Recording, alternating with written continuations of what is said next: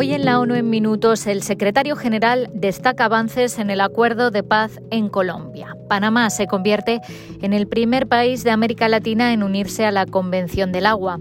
Humanos y robots se reúnen en una cumbre sobre inteligencia artificial al servicio del desarrollo. Y un informe de UNICEF y la OMS demuestra que las mujeres y las niñas siguen sufriendo la carga de llevar agua a las casas que no cuentan con suministro. Un saludo de Beatriz Barral.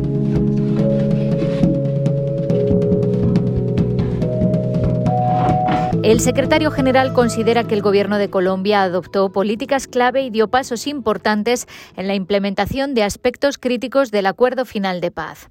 Antonio Guterres acoge con beneplácito que la paz y el acuerdo final figuren como prioridades importantes en el Plan Nacional de Desarrollo. Entre los avances, Guterres menciona los mecanismos para acelerar la compra de tierras con fines de reforma rural integral.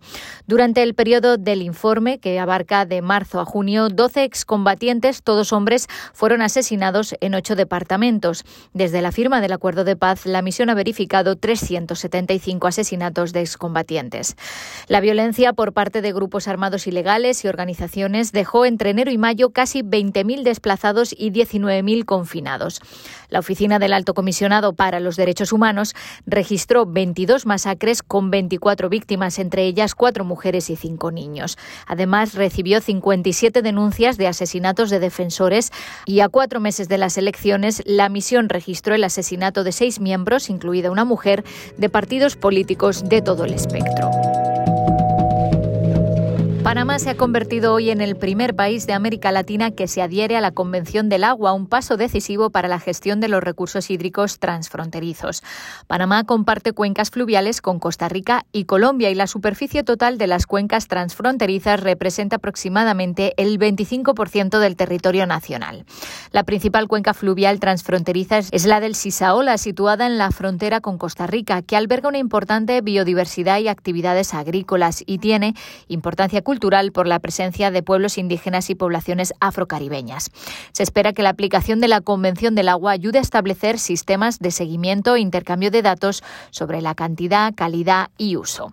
También se prevé que la Convención apoye la cooperación entre Panamá y Colombia. La Convención del Agua cuenta ahora con 51 partes. En la actualidad hay varios países de América Latina y el Caribe en proceso de adhesión, entre ellos la República Dominicana, El Salvador, Costa Rica, Paraguay y Uruguay.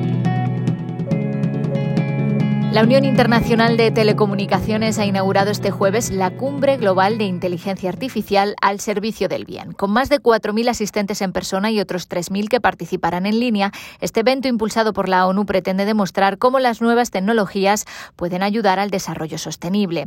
Más de 50 robots, incluidos nueve humanoides, estarán presentes en el evento y contestarán por primera vez a las preguntas de la prensa. En su mensaje para la inauguración, el secretario general dijo que la inteligencia artificial presenta peligros y retos, pero también tiene un enorme potencial para el bien.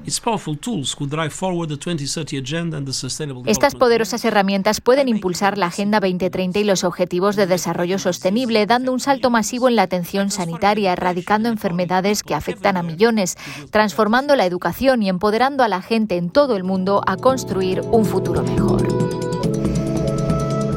Y un informe de UNICEF y la OMS dice que las mujeres y las niñas son las responsables de buscar agua en 7 de cada 10 hogares del mundo sin instalaciones de suministro. Unos 1.800 millones de personas viven en hogares sin suministro de agua.